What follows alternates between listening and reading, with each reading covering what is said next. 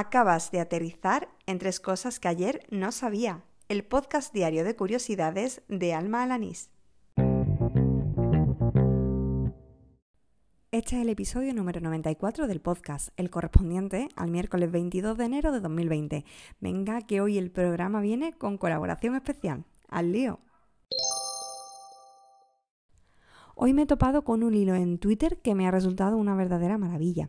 Lo firma el usuario arroba Lee Stephen y agrupa los carteles cinematográficos en 10 tipos según el, estilo gráfico que presentan.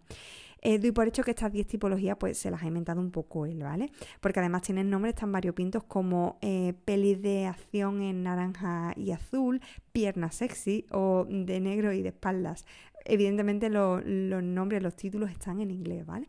Eh, lo cierto es que mm, cada uno de estos tipos eh, va ilustrada con unos 28 eh, carteles que verdaderamente pues, dan sentido a ese título que, le pone. De todas formas, dejo el, el, enlace al hilo completo en las notas del programa porque realmente merece la pena verlo, sobre todo si te consideras cinéfilo o te gusta el diseño. La primera videoconsola de fabricación europea se hizo en España. Fue a finales de los años 70 y me lo cuenta en este audio mi combi de trabajo Jesús Relinque, que es todo un experto en videojuegos. La primera consola que se hizo fue la Odyssey, que al fin y al cabo, para entendernos, es la del palito, los dos palitos y, la pelota que rebotaba. A partir de ahí se hicieron un montón de clones y de modelos y tal, pero la, genuina, eh, en blanco y negro y tal, era esa. Y claro, como te digo, pues no estaba regulada en, ese tiempo, no había ningún tipo de ley anticopia, por así decirlo. Entonces, el tema de, la, copia patente y tal, pues había barra libre. Y en todo el mundo, pues se hicieron clones y tal. Pero la primera, primera que se hizo en, Europa fue en, en Cádiz, va a decir, te, te imaginas, ya hubiera sido un pelotazo. En España, como ves, Jesús es tan embajador de su tierra, Cádiz, como yo lo soy de Huelva. ¿Sabes cómo se llama eh, la mascota verde de Android?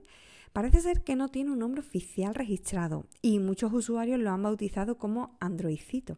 Lo cierto es que es el tipo de nombre que yo le habría puesto. Sin embargo, el blog 13bit eh, recoge unas declaraciones de Irina Block, eh, que fue la artista que realizó este diseño. Y ella, em, según afirma en las declaraciones que recoge 13bits, lo había bautizado como Backdroid, que viene a traducirse como bicho androide. Dejo el post en las notas por si quieres leerlo. Y con esto termina el episodio número 94 de Tres Cosas que ayer no sabía, el del miércoles 22 de enero de 2020. Gracias por seguirme, por oír estos episodios diarios, semanalmente o como tú prefieras. Y gracias también si has puesto alguna valoración en alguna plataforma de podcasting. Si no lo has hecho, todavía estás a tiempo. Solo te va a llevar un minutito y, bueno, aparte de que me daría mucha alegría, también ayudaría a que otras personas conocieran esto que hago.